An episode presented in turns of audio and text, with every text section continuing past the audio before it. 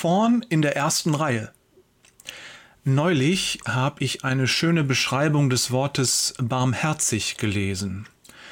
Im Aramäischen, Jesus sprach ja Aramäisch, bedeutet barmherzig so viel wie jemandem unter die Haut gehen. Barmherzigkeit ist also mehr als Sympathie, mehr als Mitgefühl, Empathie und auch mehr als liebende Fürsorge. Alle diese Begriffe bleiben außerhalb desjenigen, der Barmherzigkeit empfängt. Doch Barmherzigkeit geht weiter. Barmherzigkeit bedeutet, sich in den anderen hineinzufühlen, buchstäblich in seiner Haut zu stecken. Barmherzigkeit bedeutet, eins zu werden mit dem Nächsten. Seine Not ist meine Not. Ich fühle sie buchstäblich selbst, leide selbst unter ihr. Seine Angst ist meine Angst. Ich empfinde sie selbst, kann sie verstehen. Sein Schmerz ist mein Schmerz, ich kann ihn nachvollziehen und mitempfinden. Genau diese Barmherzigkeit zeigt Jesus für uns. Er ist als Mensch auf dieser Erde gewesen. Er hat jede Not, jede Angst und jeden Schmerz, den wir erleben können, selbst erlebt. Und noch viel mehr. Jesus hat die größte Not und Angst und den größten Schmerz erlebt, der überhaupt nur möglich ist. Die Trennung von Gott.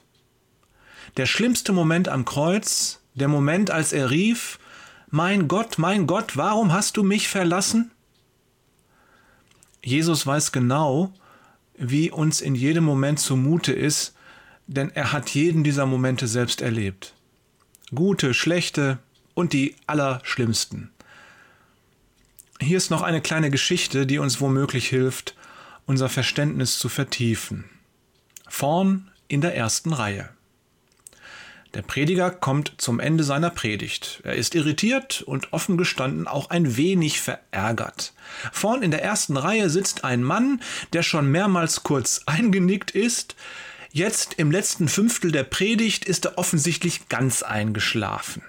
Sein Kopf hängt herunter und der Prediger kann den dünnen Speichelfaden sehen, der ihm aus dem Mund läuft.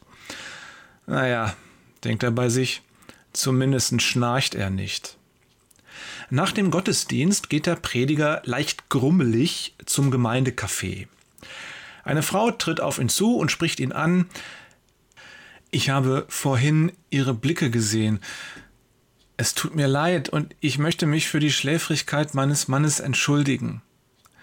Der Prediger fühlt sich ein wenig ertappt und bekommt ein schlechtes Gewissen. Hat man ihm das so angesehen? Die Frau zeigt auf ihren Mann, der sich gerade einen Kaffee nimmt und sichtbar Probleme hat, die Tasse ruhig zu halten. Er bekommt gerade eine Chemotherapie. Und wegen der Nebenwirkung hat der Arzt ihm ein Medikament verschrieben, aber davon wird er immer unglaublich schläfrig. Ich habe ihm heute Morgen gesagt, dass er doch lieber zu Hause bleiben soll, wenn er solche Probleme hat, wach zu bleiben. Aber er wollte nicht. Die Frau macht eine Pause. Eine Träne läuft ihr die Wange hinab. Wissen Sie, was er gesagt hat? Er sagte, ich muss mitkommen. Ich weiß doch nicht, wie lange ich an diesen Versammlungen von Gottes Volk überhaupt noch teilnehmen kann. Hastig wendet die Frau sich ab und kramt nach einem Taschentuch. Der Prediger schaut zu dem Mann mit seinem Kaffee. Und er schämt sich. Und er spürt eine merkwürdige Verbundenheit. Die Erklärung der Frau hat es ihm ermöglicht, dem Mann unter die Haut zu gehen. Schlagartig ändert er seine Haltung. Er kann jetzt mitfühlen, mitleiden, sich verbunden fühlen. In der Bibel steht oft, dass Jesus durch das Leid der Menschen berührt wurde. Wir benötigen manchmal solche Erklärungen, wie sie die Frau hier gegeben hat. Unsere Herzen sind von Natur aus viel kälter und verschlossener als das Herz Jesu. Was können wir heute mitnehmen? Wenn wir das nächste Mal durch einen anderen Menschen geärgert werden oder uns etwas an ihm stört, dann schlüpfen wir in seine Haut. Das könnte funktionieren, wenn wir unseren Ärger überwinden und uns einen guten Grund vorstellen, warum dieser Mensch so ist, wie er ist. Das ist dann schon Barmherzigkeit, oder?